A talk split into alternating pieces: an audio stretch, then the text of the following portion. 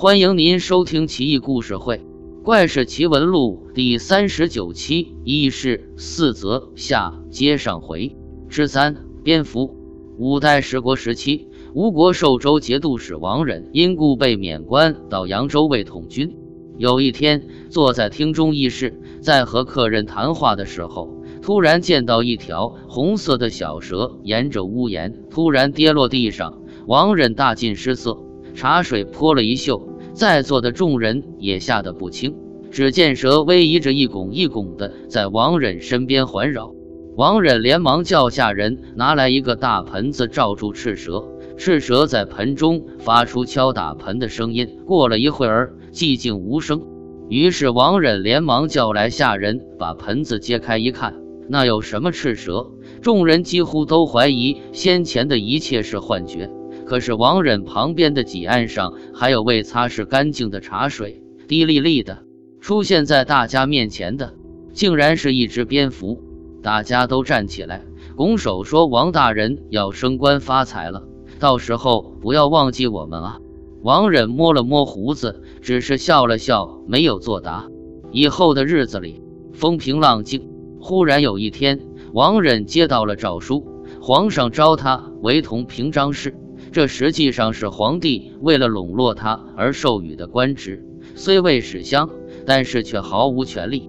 这个王忍，历史上可能并没有其人，但是这个故事说到了蝙蝠能够让人富贵的问题。在传统的中国文化中，蝙蝠象征着福气，与猫头鹰形成了一种鲜明的对比。蝙蝠既不是鸟类，也不属于兽类。在冯梦龙所编著的《笑林》一书中，他还受到了凤凰和麒麟的鄙视，说他不伦不类。不知道有什么可笑的？虽然蝙蝠去掉翅膀就是一个活脱脱的老鼠，但是改变不了人们对它的喜爱。人们都相信。蝙蝠能带来福气，带来命运的转折。根据字音，蝙蝠意为遍福，遍地都是福分。于是，形象不太美的蝙蝠便被人们用自己美好的寓意幻化成了一种吉祥物。在我国南方的许多地方，通常是五只蝙蝠捧桃，象征福寿齐天。将蝙蝠刻在娃娃的顶上的版画，象征福从天降。当然，这只是在中国。至于外国，那就不是这样了。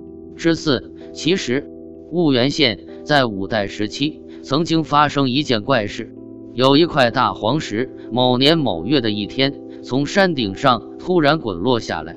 这块石头晶莹剔透，光洁如玉，偶然间被县里面的狗发现了，于是所有的狗全部围拢在这块大石头前面，狗叫声此起彼伏，主人们连声呵斥。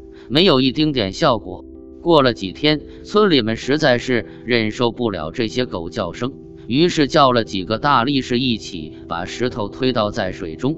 乡亲们以为这下这些狗应该不会再叫了，正准备长吁一口气的时候，才发现这些狗竟然俯卧在水边，从喉咙地下对着水里的石头，又是一阵发出令人烦躁的叫声。乡亲们开始你望着我，我望着你。想不出更好的办法，而官府又禁止屠狗。后来有人建议，何不试试把石头砸碎呢？大家豁然开朗，急忙拿起工具把石头敲个粉碎。没想到歪打正着，那些狗果然不叫了，一个个都耷拉着耳朵，随主人回去了。